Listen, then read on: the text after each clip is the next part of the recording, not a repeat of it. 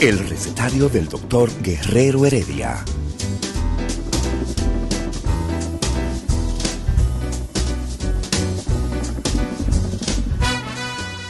Una respuesta para cada pregunta. Una receta para cada problema. Ven a nuestra propuesta radial, amena, diversa y solidaria.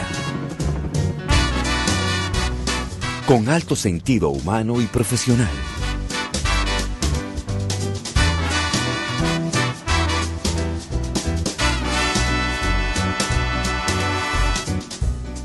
Buenos días. Bienvenidos al recetario del doctor Guerrero Heredia.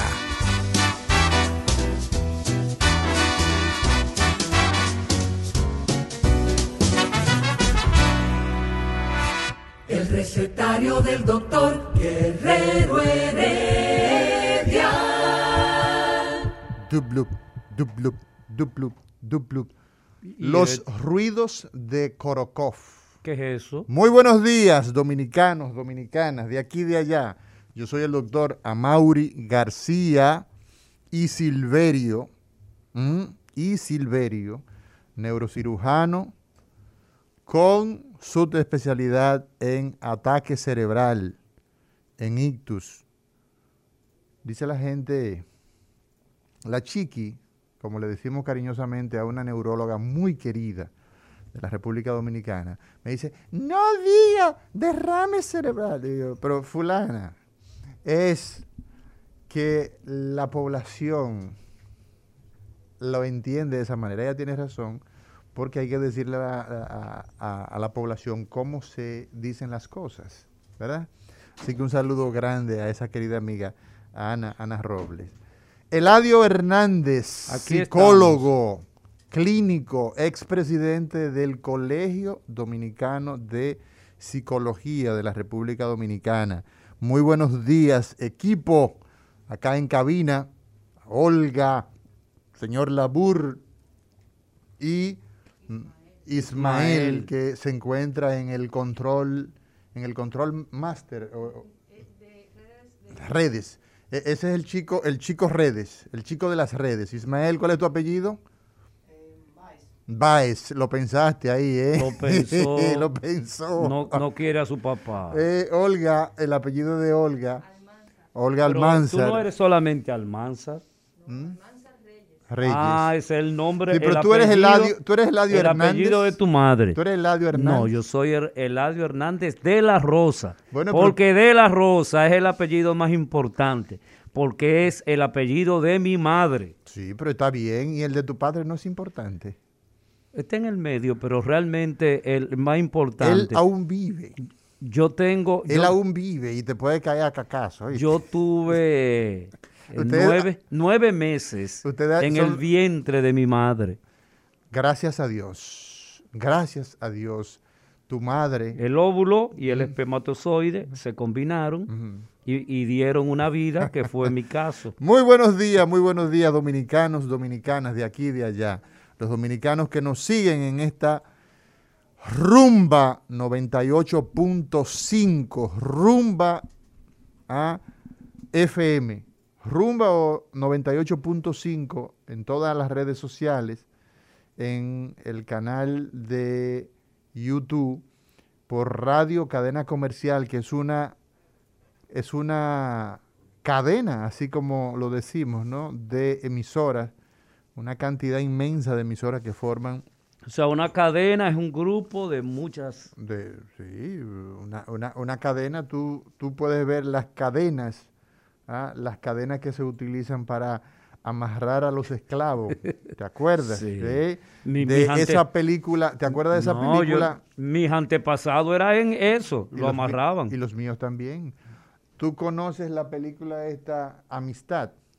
La famosa película Amistad. Ajá. Cuando tiraban por la borda a los, a los eh, africanos que excedían y lo tiraban por la borda, ¿no? Sí. Ah, y llegaban hasta el fondo de ese océano Atlántico. Hay una gran cantidad de, de eh, esqueletos, ya no quedará nada, pero así ocurrían las cosas y eran amarrados con cadena y cada cade las cadenas están formadas por eslabones. Sí. Entonces, las cadenas pues son las uniones de partes y esas partes son los eslabones. Así que muy buenos días amigos y amigas de este recetario, doctor Guerrero Heredia, a través de 98.5 Rumba FM. Y hoy conversamos, hoy conversamos de salud y salud es más que eh, ausencia de enfermedad. Nosotros siempre lo decimos, Eladio Hernández. Salud, ¿qué es la salud? La salud es el bienestar físico, mental y social y no la ausencia de enfermedad.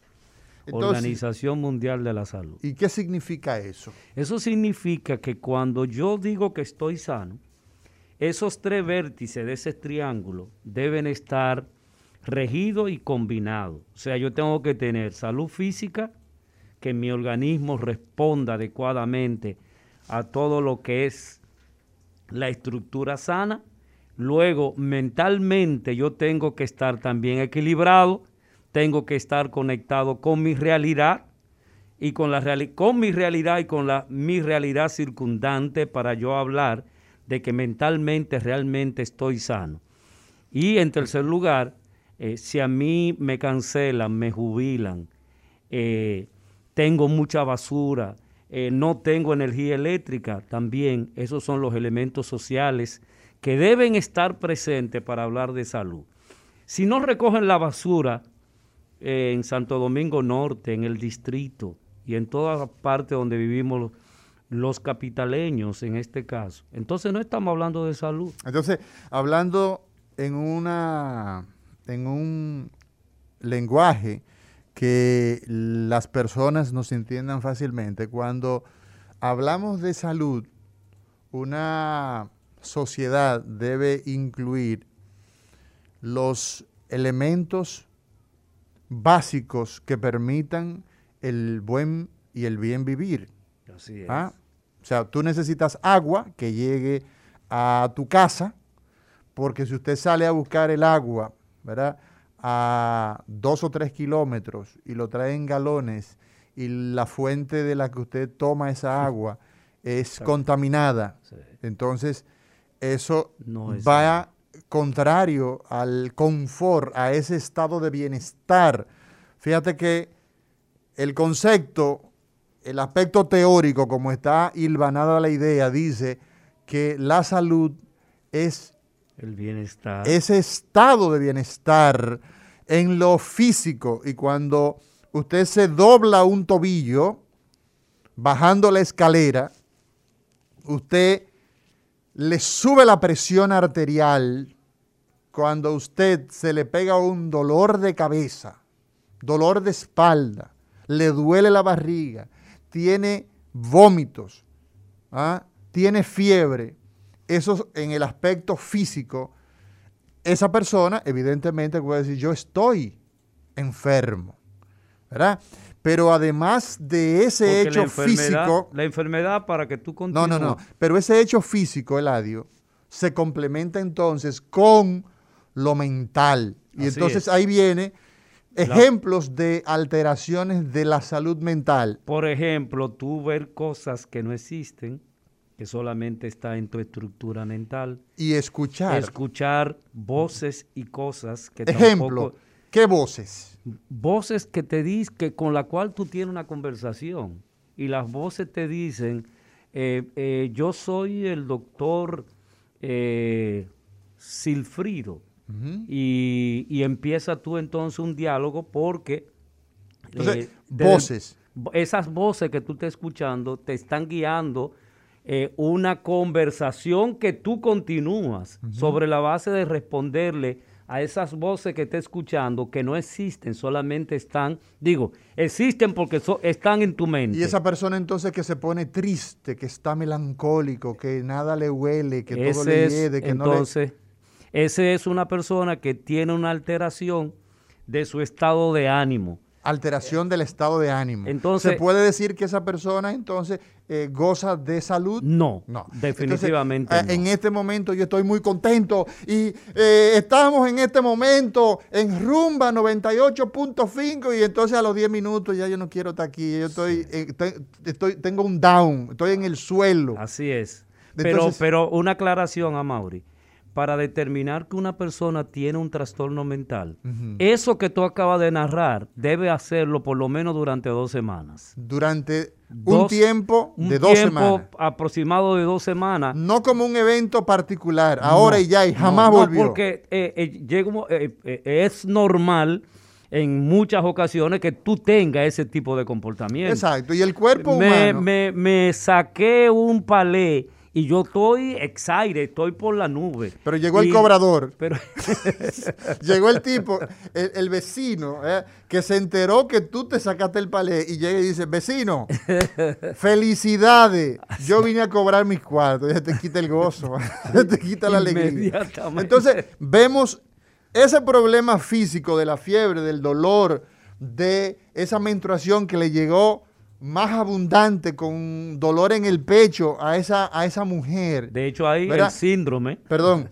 Y el caso contrario, ¿no? Lo dejamos ahí en el aspecto mental, esa manera permanente de alteración del estado de ánimo. Entonces, hablamos de... De ya un trastorno mental, un posible trastorno mental. Eso te coloca a ti en un sujeto enfermo. enfermo. Tiene un, pero también quería en el aspecto social. Pero quería definirte para que la gente pueda entender qué es lo que es una enfermedad. Una enfermedad es la alteración leve o grave del funcionamiento normal del organismo. Entonces, en ese sentido, cuando suceden estos eventos, entonces ya podemos estar hablando de enfermedad. Entonces, y por eso ustedes han estado quitando, tú dices que no, ustedes han, han estado insistiendo en no decir paciente. no, no, yo utilizo paciente. Sí, eso, eso quiero paciente, decir. Yo. Sí. Y lo eh, defiendo. Pero el término moderno que él se niega a aceptar es básicamente usuario del servicio de salud. Para no hablar justamente de esto que acabo de decir, de que es enfermo. Porque un paciente, ¿qué es, Amaury? Lo que ocurre es, es alguien que padece una situación de enfermedad. El ah, paciente. Pero yo voy donde ti para decirte, mira, ¿cómo yo puedo eh, estar previniendo un ataque, un ataque, eh, un, un, ¿cómo se llama? Un, un derrame cerebral. Bueno, el tema Yo soy un paciente en ese caso. El, tema es, Eladio. A ver. El tema es que la connotación, mira, la salud, el tema de los servicios de salud en nuestra legislación, en nuestro marco que nos rige legalmente, establece que es un derecho, es un derecho.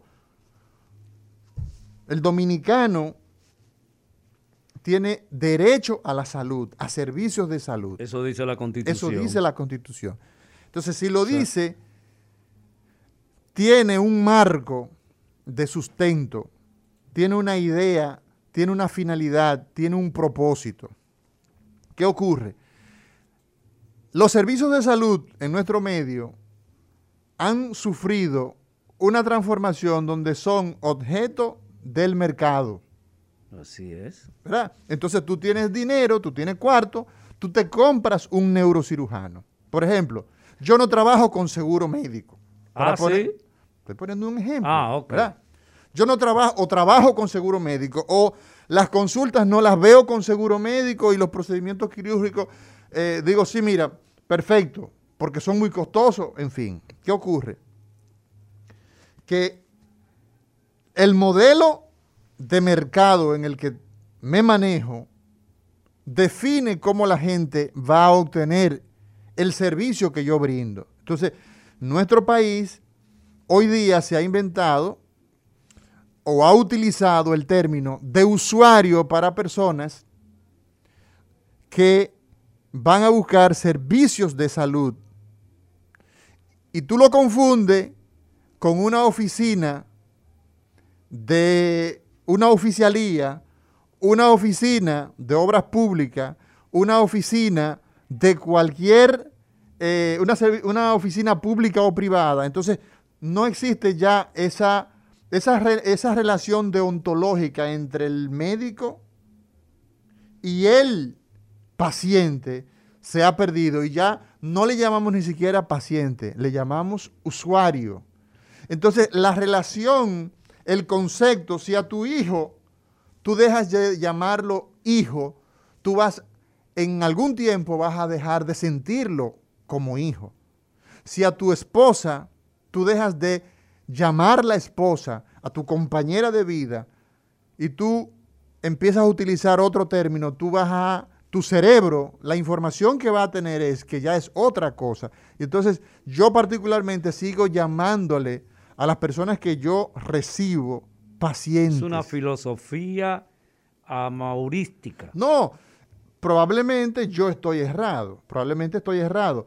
Sin embargo, para concluir esta primera parte en este recetario, hoy, jueves 17 de diciembre, concluyendo el año 2020, yo diría lo siguiente. La salud, entonces, tiene que ver con ese bienestar en el aspecto físico. ¿Ah? Estoy bien físicamente, no tengo perturbaciones mentales y mi entorno, socialmente hablando, yo no tengo una eh, situación social que a mí me afecte. Yo no estoy esperando que nadie me vaya a tocar la puerta a mi casa a cobrarme dinero o a cobrarme un servicio que yo tengo pendiente, un servicio a la sociedad, de pagarle dinero a la sociedad o de pagarle con cárcel un daño que le provoqué. Yo no tengo un entorno de ruido que me afecte, que me trastorna mi tranquilidad. Entonces, lograr el, concepto de salud en sociedades donde las cosas son tan escasas, donde la energía eléctrica... Escasa y regalamos 100 millones de, de pesos. Continúa. Donde tú tienes, por ejemplo, que el policía, el agente que pertenece a la institución del orden para salvaguardar tu seguridad y también tu mochila que lleva, los bienes tuyos, se te acerca y te dice, eh, jefe, dame lo mío. Jefe, lo de él. no es, exacto, mire, yo no he cenado. Jefe, deme para los números. Tú violas la ley y tú, bueno, me van a pedir una multa. Y tú te pones en, coordinación. Entonces, con ese agente para que cuidar. Es corrupción, que corrupción. Entonces tú agarras pa y le das 500 pesos.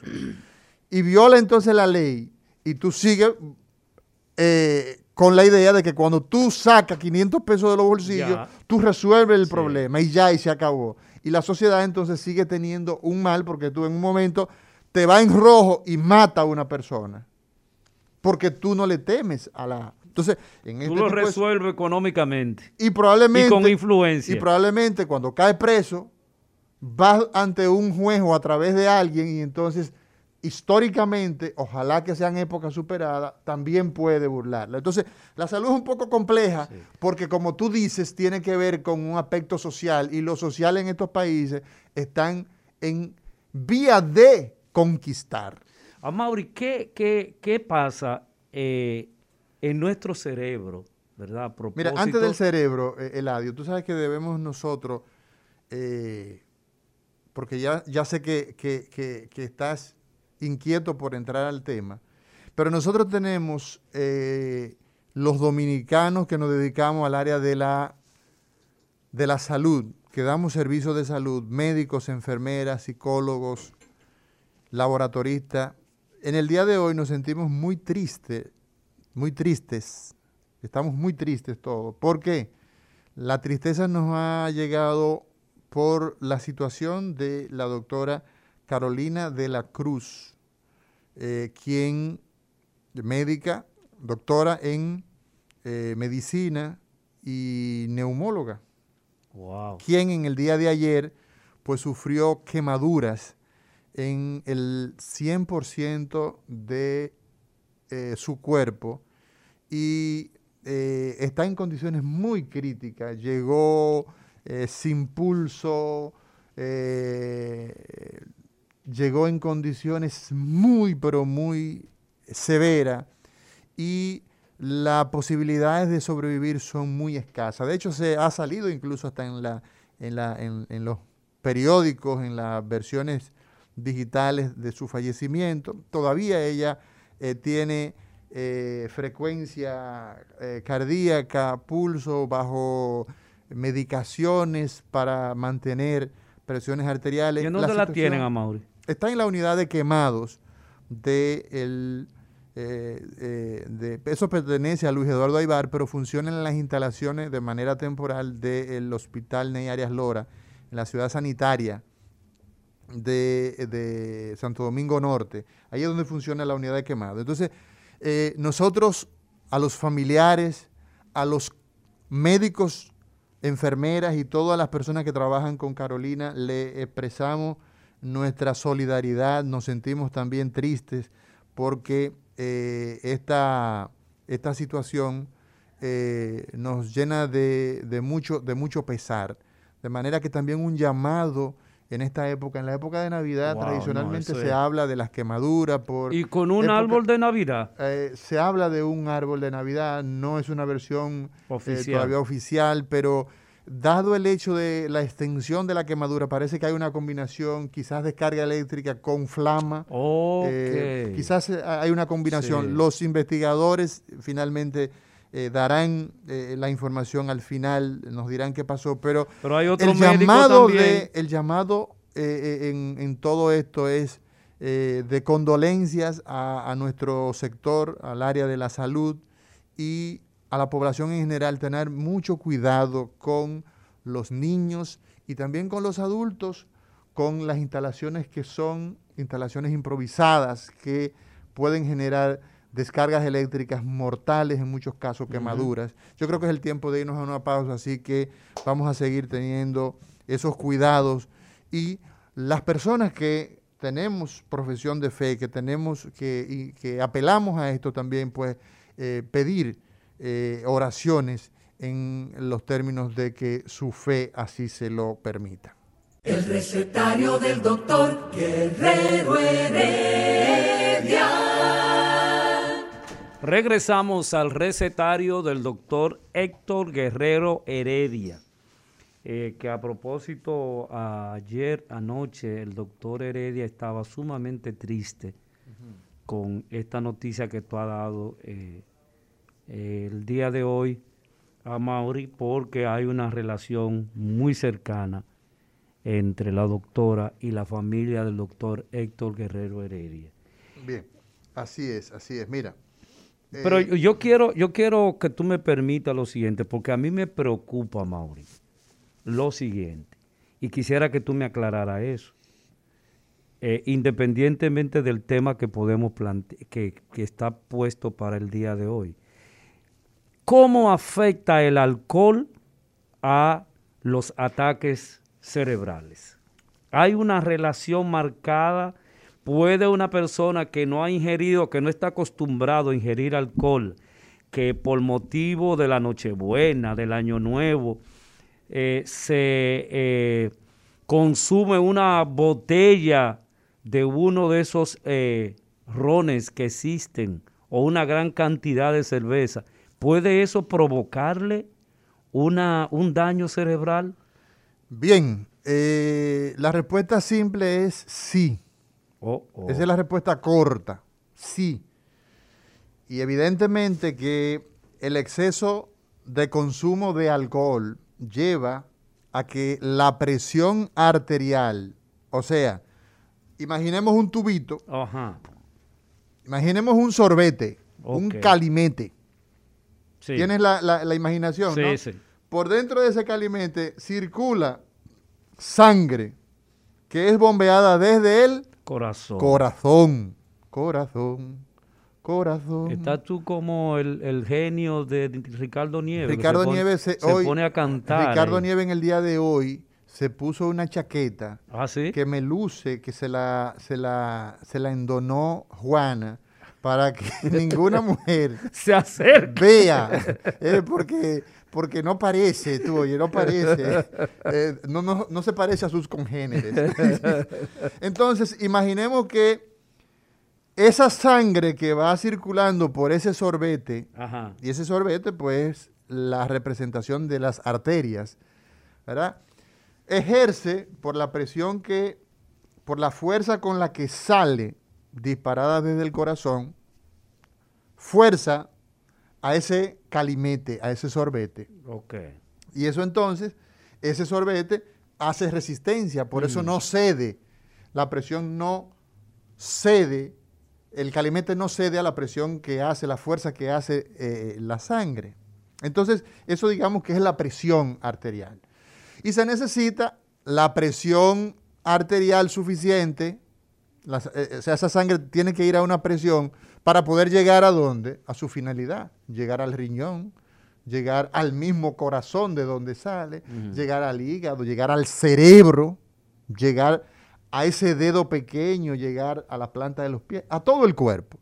Entonces, cuando nosotros tenemos que la presión va más allá de 120, 80 milímetros de mercurio y se trepa en 150, en 180 sobre 100 milímetros de mercurio, entonces esa presión es capaz de romper El calimete. ese calimete, romper esa arteria. Pero normalmente las O arterias sea, que y se ha medido la presión que lleva eso, Amaury. bueno, 120, 80 Esa- es, esa es la- esa es la- lo que la usted y yo debemos tener. Ok. Y tú sabes una cosa, Eladio, que A ver. mucha gente dice, eh, yo tengo 160, y, o a veces la gente dice 16, yo tengo 16, 16, eh, eh, 10 o 16, 9, pero eso es porque yo soy hipertenso. No. El hipertenso y el no hipertenso deben Tienen que estar tener la misma- 120, 80. Porque, no, pero repite eso porque hay mucha gente confundida con eso. hay gente, no, mira, yo tengo 150 o 15, le dicen 15, es incorrecto, 150 milímetros de mercurio sobre ah, 80, sobre 90. Bien, entonces, ¿qué pasa? Hay gente que piensa que porque es hipertenso Se da esa y se toma la presión cuando se recuerda, cuando le parece, porque hay gente que se pone en negación. Y dicen, no, yo, yo, yo, estaba leyendo o estaba viendo y, y- esas pastillas hacen daño. No, Inclusive- el daño que hace es que usted esté con hipertensión, porque eso provoca que usted eventualmente pueda terminar con una complicación que le lleve a perder una función o la vida. Entonces, Y- el alcohol puede aumentar. El alcohol puede perfectamente, no solamente aumentar la presión arterial, Ay, que es el factor de riesgo más importante, por cierto, la hipertensión arterial. O sea, porque, eh, a ver si yo te estoy entendiendo. Esa presión que nosotros tenemos, eh, la regular, ¿verdad? La que mantiene el calimete fluido. Eh, el alcohol entonces lo que hace es que la impulsa, le- la acelera, Mauri. aumenta, Aumenta la presión por mecanismos que probablemente no conocemos del todo, pero por ejemplo, el alcohol de forma excesiva, oye lo que provoca el adio, aumenta de peso el que toma mucho alcohol. O sea, hay un aumento de la obesidad. Los triglicéridos, que son parte de los lípidos que tenemos, ¿verdad? no, no, no, pero... te- eh, eh, eh, De las grasas que hay sí. en nuestro organismo, aumentan con el consumo excesivo de alcohol. El cáncer, por ejemplo, aumenta en los pacientes que hacen consumo de alcohol excesivo.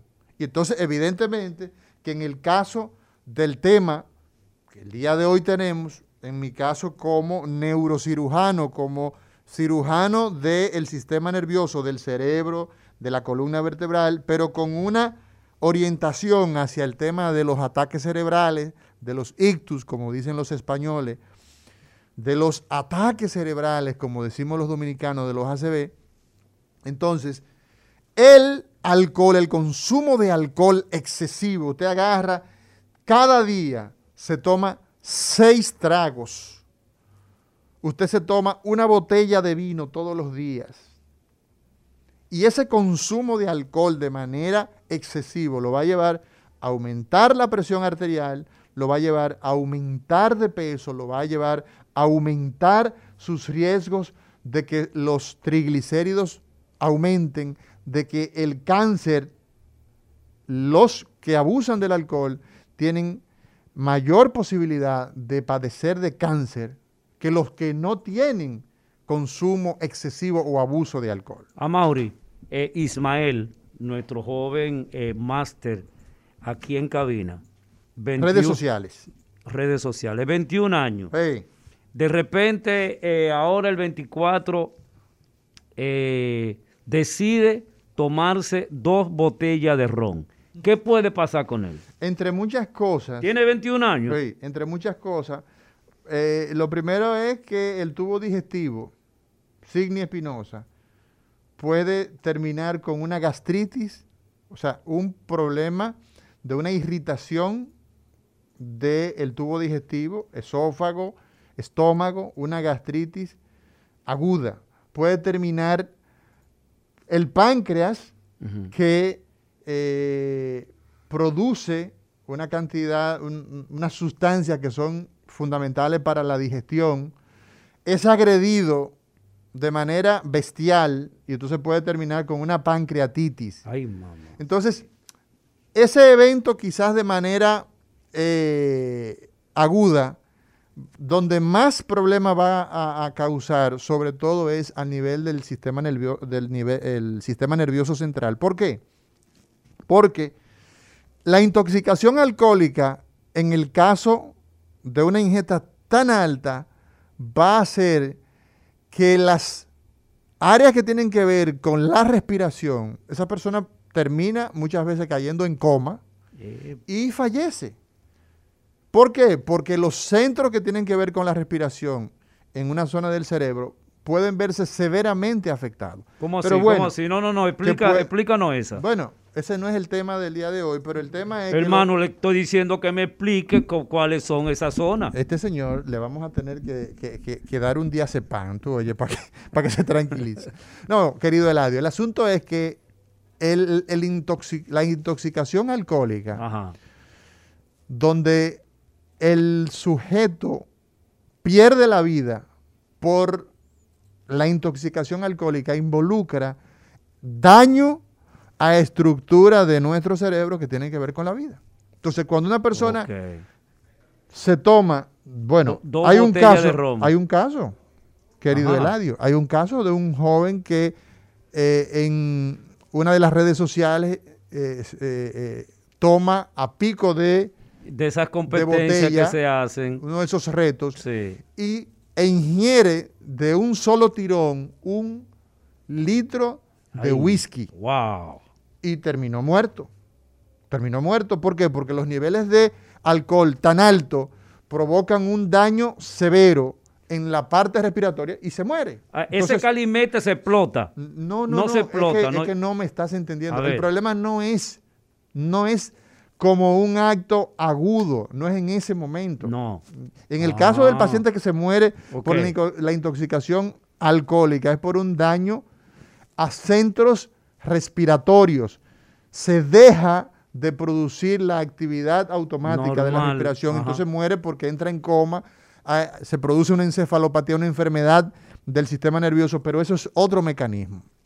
Entonces, para que entendamos el asunto, el exceso de alcohol puede hacerte hipertenso. Y la hipertensión, porque es otro mecanismo, para que, para que O sea, no confundamos. diciendo parte del origen de la hipertensión. No, no, no, no, Eladio. Oye bien, escúchame, escúchame para que me puedas entender. Escúchame. La hipertensión provoca el ataque cerebral. Una persona que está hipertenso de manera sostenida va a provocar que la arteria se tape, la arteria del cerebro se tape, o que la arteria se rompa. Y nosotros tenemos que el ataque cerebral puede ser de esas dos maneras. porque Ah, de- ahora sí tú me estás aclarando la situación. es que tú que me estás entrevistando debes hacer la pregunta de forma correcta. Pero oye el entrevistado. Pero claro. Continúe, Oye- doctor. Oye, oye bien, oye bien. El ataque cerebral es de dos formas. ok. O se tapa la arteria. ¿Y cómo se tapa la arteria? Bueno, tú puedes tener que esa Esa era una pregunta que yo tenía que hacer. Esa es una pregunta que tú deberías hacer. esa arteria se tapa porque la presión levanta parte de, ese, de, la, de la telita, le llamamos endotelio, de ese calimente, levanta la telita y entonces tapa la arteria. Ese es un mecanismo y es lo más Se frecuente. arrastra la, ba- la basurita que está ahí y la, va, y la va a tapar. brillante Eladio. Arrastra, la presión es tan alta que entonces arrastra la basurita, ¿ah? arrastra entonces el endotelio, la placa de grasa que se forman en las curvas de las arterias, o desde el corazón, el corazón empieza vuelve a hacer loco. unos, exacto, se vuelve loco con las arritmias, se desprende un coágulo y tapa Ay, entonces ay. eh, esa arteria que tiene que ver con una función de nuestro cuerpo. Y Entonces, que, y que tiene que oxigenar el cerebro y allá arriba. tiene necesariamente que producir la función que produce el cerebro. Sí. Tú hablas, yo entiendo, yo te escucho, tú caminas, o sea, se produce la acción nerviosa porque nuestro cerebro nos permite hacer eso. Entonces, queda claro que el ataque cerebral de dos maneras ocurre, o porque se tapan las arterias o porque se rompen las arterias. Excelente. El recetario del doctor Guerrero Heredia. Regresamos al recetario del, del doctor Héctor Guerrero Heredia Eh, eh. y estamos hablando eh, acerca de el consumo de alcohol y el ataque cerebral. Cómo el alcohol, esta sustancia tan legal, tan popular, puede hacer que una persona pierda la vida. Y estamos conversando con el eh, neurólogo, neurólogo, Amaury. Neurocirujano. Neurocirujano. Neurocirujano. ¿Y cuál es la diferencia entre un neurólogo y un neurocirujano? Eh, Te voy a dar un zapatazo. Tito. Le voy a dar un ¿Qué zapatazo. diferencia hay? Porque los dos no son neurólogos. No, no, no. Eh, Mira, Eladio, es una pregunta que eh, es buena para aclarar. El neurólogo es el médico clínico que se encarga de las enfermedades del sistema nervioso, ¿verdad? Central. Del sistema, sistema nervioso en sentido general. Porque existen los nervios periféricos y entonces eh, también se encargan de las, de las neuropatías periféricas, en fin. Entonces, desde el punto de vista clínico, el médico que se encarga de tratar las enfermedades eh, es el neurólogo. El neurocirujano Las es el, enfermedades neurológicas, obviamente. entonces, el neurocirujano es el médico con orientación quirúrgica. ¿Qué eres tú? Correcto. El neurocirujano es el que se encarga del diagnóstico, ¿verdad? Ajá. Diagnosticar, Ajá. en muchos casos prevenir. ¿verdad? Y tratar las enfermedades del sistema nervioso por vía quirúrgica. Ah. Por vía quirúrgica, o sea, Tú eres de lo que usa Nintendo y esas cosas. Por ejemplo, una enfermedad del sistema nervioso, que hoy estamos conversando de ella, el ataque cerebral. Tú has puesto el alcohol, pero estamos hablando del ataque cerebral, ¿ah? Del ACV. Esa enfermedad, en muchas ocasiones, pues el manejo que hay que darle es clínico, o sea, con medicamentos solamente, por ejemplo. Entonces, en ese caso, quien se encarga de ese tipo de manejo es el neurólogo. Cuando el manejo incluye una intervención quirúrgica, sea amplia o sea mínimamente invasiva, entonces el manejo lo ofrece el neurocirujano. Hay que quitar, por ejemplo, un tumor Ay, ay, ay. hay que sacar un coágulo de sangre, hay que sacar un, eh, un material de, de- de- de- ¿cómo se llama? De un acúmulo de pus, un absceso cerebral. Entonces, quien le da manejo a eso es el neurocirujano. Quien Entonces, abre es el neurocirujano. Exacto. Entonces, ¿qué ocurre? En el caso, eh, Eladio, del el alcohol, como tú decías, que quede bien claro que el problema que genera el alcohol, el abuso del alcohol, el consumo excesivo del alcohol es que aumenta la presión arterial. Entonces, dentro de las causas, dentro de las causas de esa enfermedad que afecta a los vasos sanguíneos que van hacia el cerebro, que suministran la sangre al cerebro, ¿verdad? Y que conocemos como accidente cerebrovascular. Nosotros vamos a tener... Accidente cerebrovascular, ACV, ictus, es, lo mismo. En Estados Unidos es muy común que la gente habla stroke, ese es el término que se utiliza.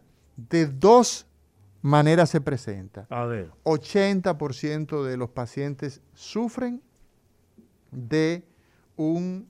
Eh, de, está en la línea.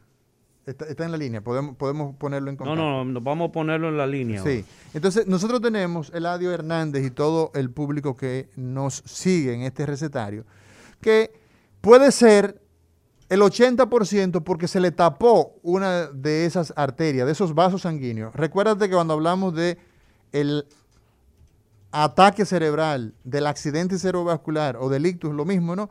Es una enfermedad de los vasos sanguíneos de esos vasos sanguíneos. Y entonces se puede tapar o se puede romper. Lo más frecuente es que se tape. 80% de los pacientes se les tapa, el 20% se rompe. Y entonces, dentro de las causas más frecuentes está precisamente la hipertensión. Pero hay otra causa, la edad avanzada.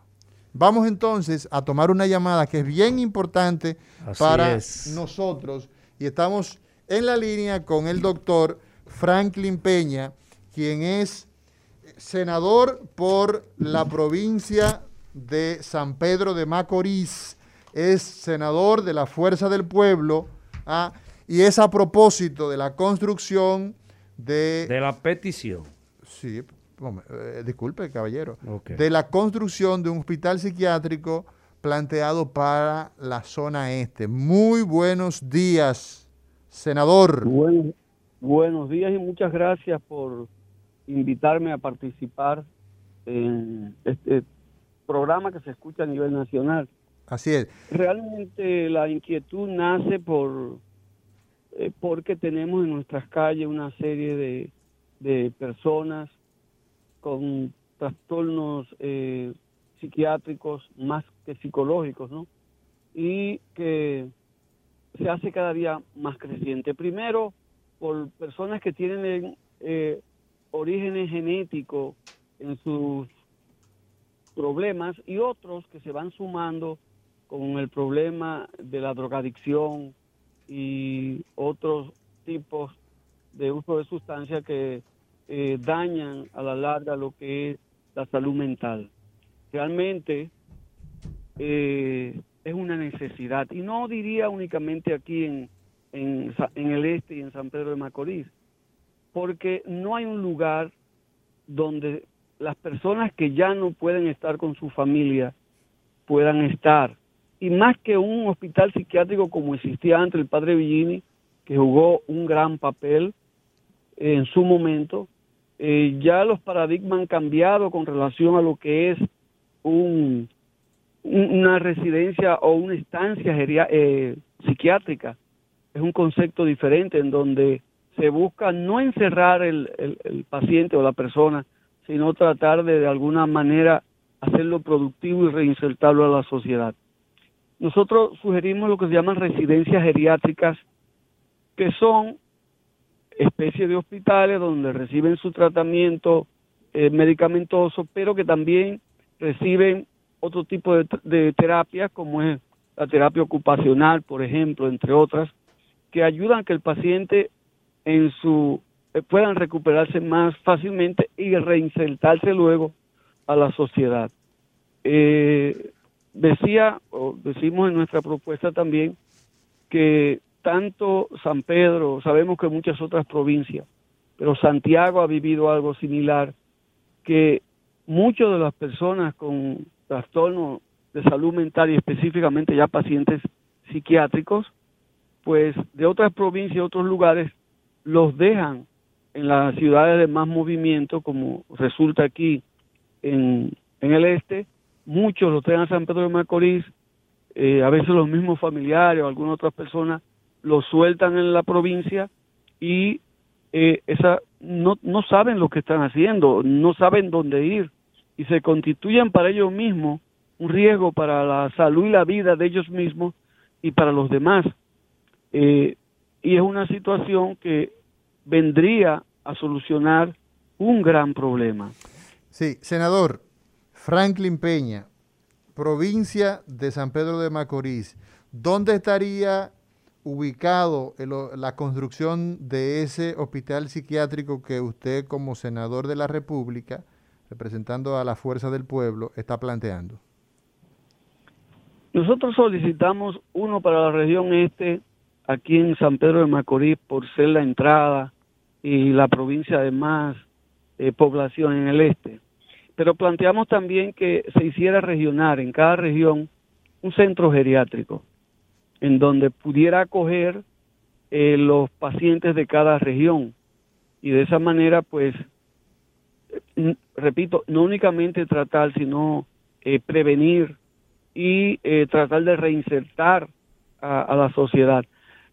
Un 20% de la población, según la estudios hechos por la OPS conjuntamente con el Ministerio de Salud Pública en nuestro país,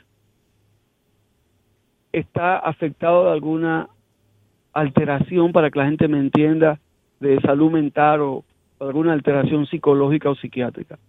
Entonces, un 20% es alto pero de ahí no todo el mundo es psiquiátrico, hay una parte que es psiquiátrica, la otra parte pues es depresiva, eh, es, psicoactiva, es, maníaco, como decía el término que se utilizaba anteriormente, ¿no? Y no tiene eh, realmente el tratamiento ni un diagnóstico siquiera muchas veces. De ahí viene muchas veces el suicidio, de ahí viene lo que es la agresión de la familia, el feminicidio y un sinnúmero de cosas que, que son realmente manifestaciones de, una alteración de la salud mental, pero que no son ni detectadas a tiempo ni que tampoco son eh, manejadas adecuadamente. O Senador, eh, es Eladio Hernández de este lado. Eh, siento que, psicólogo. Psicólogo, sí. Siento que usted tiene un manejo adecuado de la terminología psiquiátrica y psicológica. Eh, y para, para mí en especial, fue sumamente doloroso saber que el padre Villini fue cerrado y que se tomaron los modelos de Estocolmo, los modelos de Finlandia, para nosotros aplicarlo a nuestro país eh, de pobreza. Y resulta que ese, ese sesgo que se tiene con los enfermos mentales se aplica en el cierre de ese único centro psiquiátrico que tenía el país. Y yo entiendo que fue todo un error hacer eso porque como hemos definido aquí eh, cuando iniciamos el programa, eh, dijimos que la salud es el bienestar físico, mental y social y no la ausencia de enfermedad. Entonces, no hay salud sin salud mental. Por lo tanto, este, esa, esa propuesta que usted está haciendo, cuente con nosotros, cuente con nuestro apoyo. La Sociedad Dominicana de Psicólogos Clínicos le da su apoyo desde este momento con relación a que realmente nosotros podamos tener estos centros que vincule a la gente con la sociedad y no que lo aísle, pero debemos nosotros eh, ver a esa gente que deambula en la calle como seres humanos y que la enfermedad mental no puede suceder a cualquiera de nosotros en cualquier momento. Eso es así. Y aquí en San Pedro de Macorís hay una persona que tiene ya muchos años con eh, trastornos psiquiátricos en sí. Eh, es un esquizofrénico, que usted entiende la terminología. Y el paciente eh, anda deambulando, la familia no se cansó de, de llevarlo a la casa y ha matado a dos personas, la última persona hace como un mes y medio. Entonces, y ya todo el mundo vive en terror desde que lo ve. El día pasado pasó por donde yo trabajo aquí en la clínica, bueno, y me abordó y me dice, mire, que había acabado de matar a una persona hacía poco tiempo, un mes y pico. Eh, deme 200 pesos. yo, espérate un momentico, busqué los 200 pesos porque, dígame usted, Entonces, esa situación se está eh, presentando y comparto con usted, fue un gran error cambiar, eh, cerrar el Hospital Padre Villini. Así es. Y un ahora, gran error porque ahora no tenemos nada. y ahora lo que se lo que se vende son los centros de atención de, los- los centros de intervención en crisis. Pero ajá. Bueno, entonces, mire, Sí. Bueno. nosotros le agradecemos, eh, senador Franklin Peña, por la iniciativa, la iniciativa que eh, pues usted está eh, llevando a cabo en este momento en el Congreso de la República Dominicana. Así que muchas gracias y cuente con el apoyo de este recetario del doctor Guerrero Heredia. Muchas gracias. Gracias a usted. El recetario del doctor Guerrero Heredia. Continuamos en el recetario del doctor Guerrero Heredia y hoy, hoy hablamos de el ataque cerebral, hablamos de esa enfermedad que cobra la vida cada año de más de 6 millones de personas en todo el mundo y que es provocado básicamente, causado en primer lugar, como eh, ya hemos dicho en otra ocasión, por unos factores de riesgo donde está la edad avanzada, las personas que sobrepasan los 55 años de edad son los más propensos y cada década, ¿verdad? Cada década vivida, entonces doble el riesgo de usted padecer de ataque cerebral, pero también nosotros vamos a ver que es más frecuente, por ejemplo, en personas que ya tienen historia familiar, ¿ah? en pacientes que pertenecen a una Ajá. raza en particular, en pacientes hipertensos. Entonces, dentro de las causas hay el factor genético que está puede la herencia, Ok. herencia familiar y raza. O sea, entre los latinos, por ejemplo, es más frecuente eh, el, el padecer, ¿verdad? Y los negros es más frecuente que entre la raza blanca, por ejemplo. Entonces existe una relación de herencia familiar y de raza, de manera que eso es bien importante. La hipertensión, ya lo hemos dicho desde el principio del programa, es el factor de riesgo que tú puedes modificar, porque hay factores de riesgo que Ujú. tú no vas a cambiar, tu herencia no la vas a cambiar, tu sexo no lo puedes cambiar. No hay Eh, quienes lo cambian. pero mentalme- fenotip- mentalmente. fenotípicamente o mentalmente, o sea, tú puedes, desde el punto de vista mental, tú puedes pensar que tú eres eh, otra Hembra. cosa, o físicamente tú puedes ponerte eh, una modificación en tu cuerpo, y entonces, pero sigue siendo genéticamente. Genética, ese ADN no hay quien lo cambie quien hasta ahora. Entonces, eso es bien importante como causa. Entonces, es importante al nosotros decir esto, saber que cuando una persona es diabético, cuando una persona fuma, cuando hace abuso del alcohol, cuando tienes edades sobre los 55, 60 años, son factores de, esas son causas que llevan que pueden a llevar. que una persona haga, eh, eh, padezca una enfermedad eh, de los vasos del cerebro, ¿ah? de, los, de, de las arterias principalmente de nuestro cerebro. Hay un riesgo de muerte a Mauri, un diabético que un día se tome dos botellas de romo. Es que vuelves a, a decir lo mismo. Las respuestas son sí, sí. ¿Por qué? Pero estamos hablando de una condición especial. pero el- Porque yo te puse ahorita de Ismael, que es un niño de 21 años. Sí, pero la intoxicación alcohólica te llevará a la muerte no precisamente por, eh, por ejemplo, puede aumentar la presión arterial de manera descontrolada y provocar Mm. un sangrado. El uso de cocaína, por ejemplo, Ah. puede hacer un aumentar la presión tan tanto que revienta ¡Bum! una Una arteria bomba. y provoca un gran hematoma, una gran hemorragia dentro del cerebro. Lo mismo puede ocurrir, o sea, el abuso de una sustancia que está demostrado que aumenta la presión arterial, evidentemente que te puede provocar este, eh, este daño y provocarte la muerte, claro que sí. Pero lo típico no es eso, Eladio. Lo típico no es que una persona se ande eh, eh, tomando dos botellas de ron todos los días.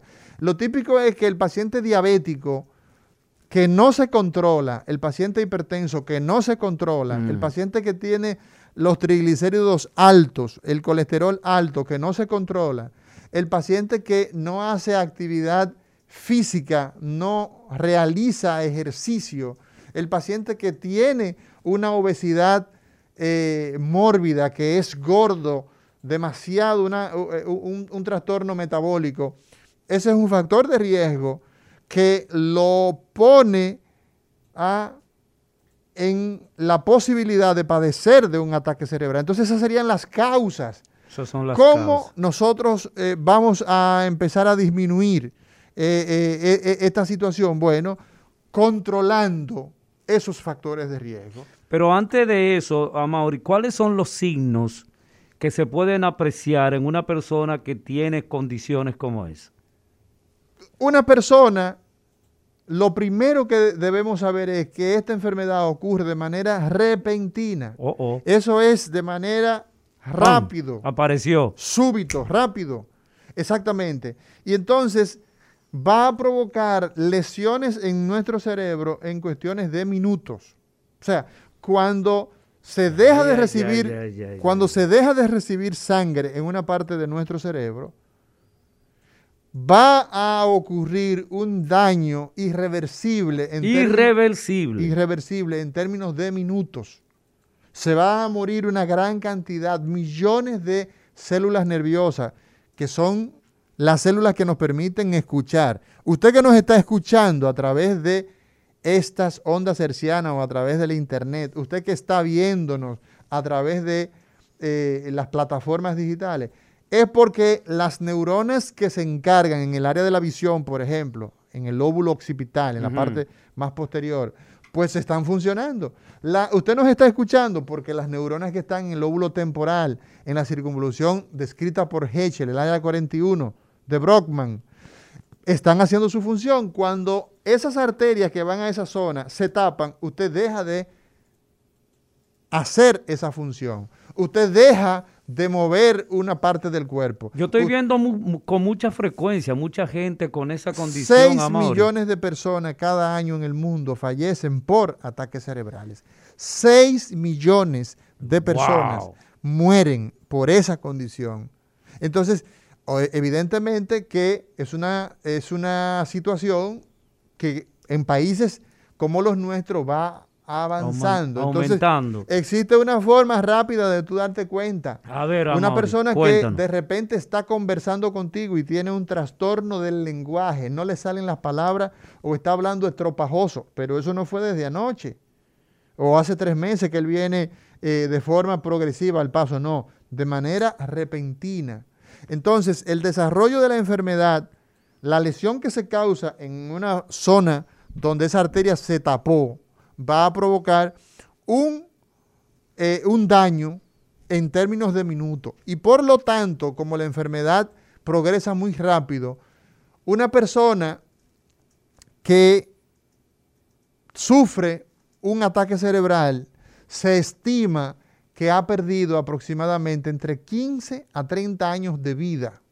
¿Cómo es, Amaury? Así mismo, o sea, cada minuto, cada minuto que transcurre cuando se tapa una arteria, que es lo más frecuente, el isquémico, la pérdida de neuronas es tan grande y entonces ahí tú ves que esas personas quedan hemipléjicos, que ¿Qué es significa que perdió la fuerza del lado, ah, eh, de un lado del cuerpo, o perdió la visión, o perdió el habla, o perdió las dos cosas, el habla Pero y tú la... decías que es irrecuperable, o sea, que la gente no puede regresar a... Eh, esas neuronas que A se ver, mueren, ajá. esas neuronas que se mueren, son insalvables, ellas, las que están, la, la- la que acaban de, eh, eh, eh, de sufrir falta de oxígeno. Pero ¿qué ocurre?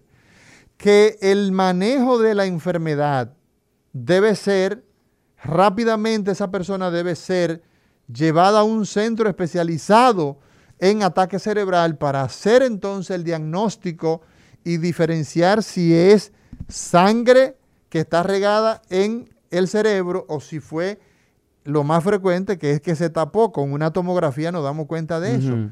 Y de inmediato entonces empezar el tratamiento que incluye a destapar esa arteria. ¿Por qué? O sea, vamos a entrar ahora al tratamiento con relación a eso, pero vamos a escuchar esta llamada internacional.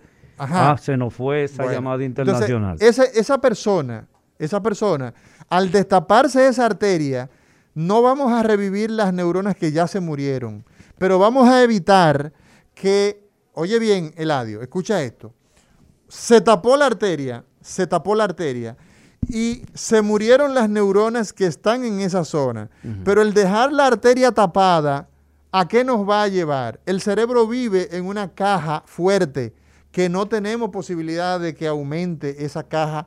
El- los huesos del cráneo no, no, se no se ponen más expanden, grandes no se expanden. porque el cerebro se está hinchando. Entonces viene un edema, una hinchazón del cerebro que va a terminar aumentando el daño desde un pequeño segmento que fue el que se tapó a un segmento muy grande y en ocasiones la hinchazón es tan grande que mata al paciente. O sea, ah, porque no cabe porque adentro no de ca- esa cápsula. Maravillosa eh, eh, expresión, no cabe dentro de esa, dentro de la cabeza en muchas ocasiones. Entonces, el tratamiento del ataque cerebral debe ser rápido, muy rápido, muy rápido. De hecho, Entonces tiene que coger un helicóptero para irse para Puerto Rico, porque aquí no, no, da hay eso. tiempo. Sí, aquí tenemos Aquí neurocirujanos. Tú estás frente a uno de ellos. Sí, pero nada más son cinco. Pero no importa, llegarán más. Lo que hay que tratar es de que la gente llegue a los lugares donde estamos los neurocirujanos que trabajamos esto. Entonces, ¿qué ocurre con eso, Eladio? ¿Qué pasa, qué pasa ahí?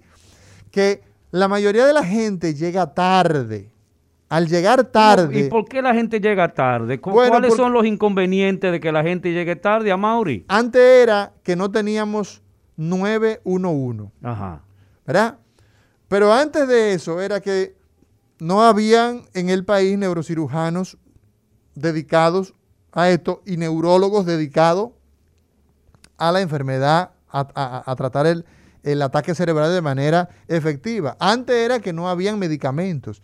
Del 96 a la fecha hay un medicamento, de hecho ya hay, incluso hay otro, que se utiliza como una especie de, de- de disolvente. Tú has visto el bomberito que se utiliza en Ah, sí. los sanitarios que están tapados. Que desde que tú lo tiras como que explota. ¡pum! De inmediato libera eso. Pues entonces existe un medicamento que tú lo inyectas por las venas.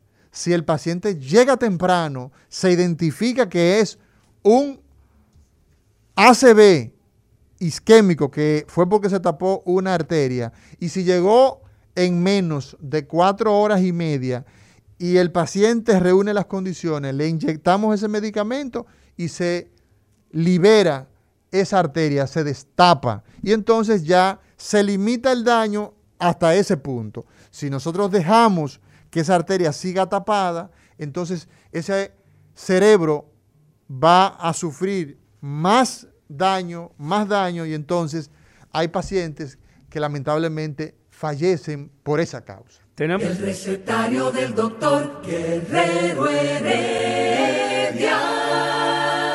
regresamos al recetario del doctor Héctor Guerrero Heredia. Y en esta mañana estamos conversando con el doctor Amaury García, quien es neurocirujano. Eh, En el país solamente hay cinco. Pero eso, eso, no es, eso no es una gracia, eso es una debilidad. Yo no estoy diciendo que es una gracia, No, estoy no, no. diciendo, Digo- estoy diciendo este que estamos, no, no, no, no. viejito sí está peleón. estamos carentes de especialistas en ese sentido y eh, a Mauri siempre ha estado insistiendo en la creación De unidades. de, unidades en, de los ataque diferen- cerebral. en los diferentes hospitales, pero no le han hecho caso. No me han hecho caso. Y, yo el otro día fui donde un amigo, fui donde un colega y le, y le planteo la situación. Le digo, mira esto por aquí, por allí. Me, me dice, sí, mira que yo qué, pero no te prometo nada. Yo, está perdiendo mi tiempo. todo. Yo dije, no te prometo nada. Ah, Sí, bueno, pues está y- bien, pues sigue ahí. Y ojalá que el, el Pero amigo... sabe una cosa, sabe una cosa, sabe una cosa, Eladio. Cuando llegué al país, cuando llegué a la República Dominicana después de recibir mi entrenamiento en esto, me encontré que no había cobertura por los seguros, que los seguros no lo Ay, cubrían. esa es Y- otra parte. No, tuve que fajarme entonces y en el 16 me hicieron caso y finalmente en el 18 salió la resolución. O sea, ya tenemos cobertura para darle tratamiento por todos los seguros. Eso, eso, eso quizás es lo más importante que nosotros hemos hecho en la vida desde el punto de vista social. A Mauri, definitivamente tenemos que tomar una llamada. Ah, pero cada vez que voy a tomar la llamada internacional, el señor se arrepiente. Buenas. Buenas, un saludo a estas dos eminencias, doctores recetarios, doctora Mauri y doctor Eladio. Fidel Guzmán por aquí. Cuéntenos. Usted dijo algo muy importante, doctora Mauri. tan pronto uno está con una persona y siente esos síntomas, ¿qué uno hace, doctor? ¿O cogemos y salimos con ese paciente en un vehículo de nosotros propios huyendo? ¿O, o, llamamos al 911 que puede durar, como no puede durar tres minutos, no puede durar 15, 20, media hora? ¿Qué hacemos, doctor, en esta ocasión? Excelente pregunta.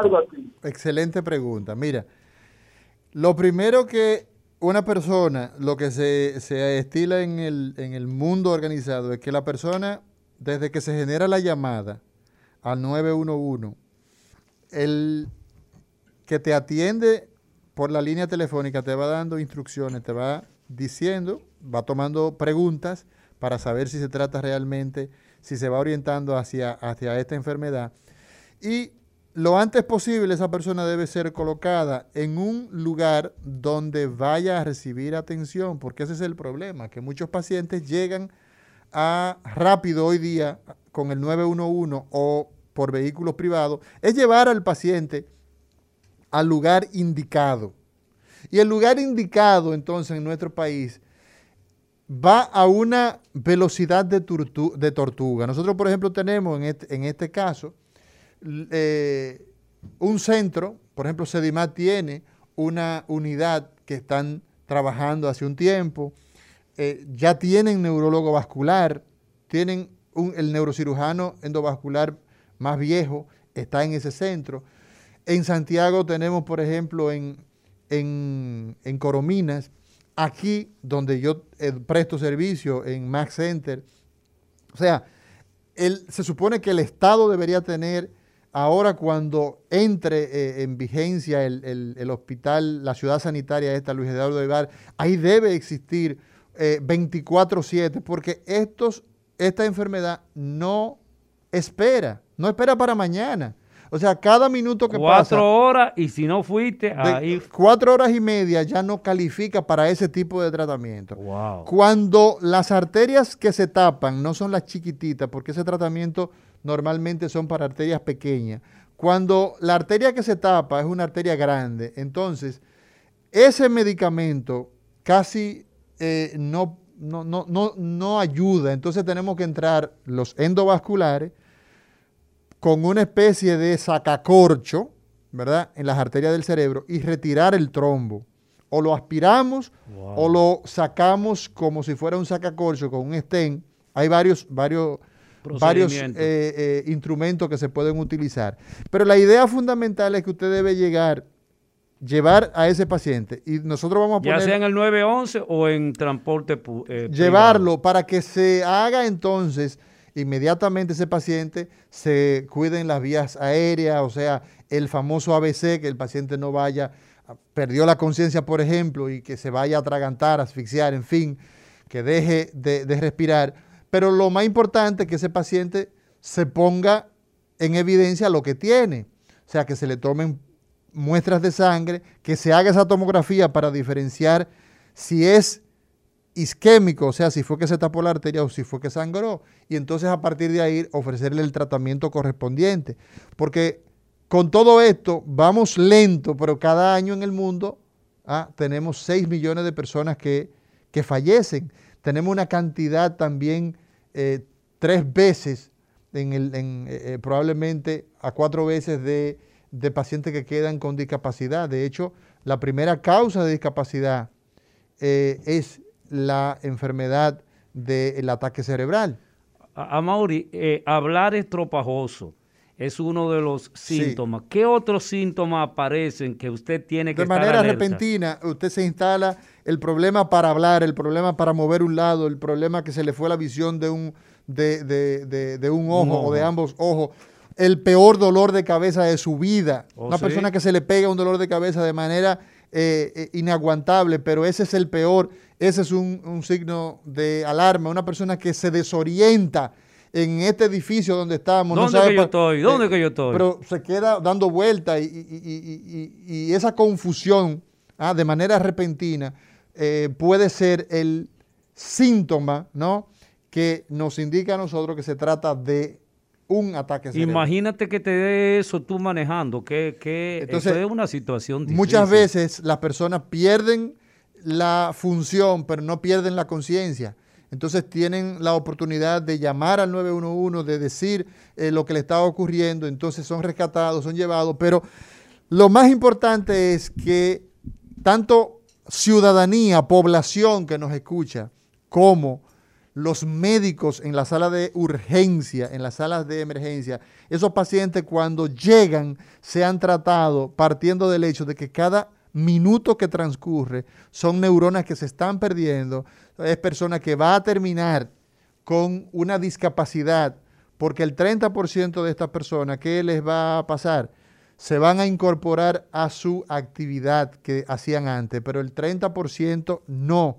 El 30% termina recibiendo tratamiento psiquiátrico, o sea, que es un drama, por lo tanto, es importante que la gente tenga la idea bien clara de que hay respuesta, de que existimos médicos que trabajamos con estas enfermedades y que es necesario el Estado hacer estas unidades, crear estas, esta Y logística, hacerte caso. hacer caso, hacer caso porque tú no sabes si a ti te va a tocar, tú no sabes a quién le va a quién va a necesitar esos servicios. Eh, a Mauri, antes de nosotros concluir, yo lamentablemente debo dar la noticia de que nuestro compañero de trabajo de la Universidad Tecnológica de Santiago, aquí recinto Santo Domingo, el ingeniero Gavino de Jesús, lamentablemente falleció consecuencia del coronavirus. Eh, eh, paz y solidaridad con la familia de nuestro amigo que permanentemente estuvimos haciendo chistes cada vez que nos encontrábamos. Eh, ha sido todo. A Mauri, despide el programa por Bueno, hoy. nada, mañana será otro día en este recetario y nos unimos a las condolencias eh, que tú das a la familia de tu, de tu colega y también eh, a, toda la, a todos los médicos por el caso de la doctora Carolina eh, de la Cruz. Muy buenos días. El recetario del doctor Guerrero Heredia.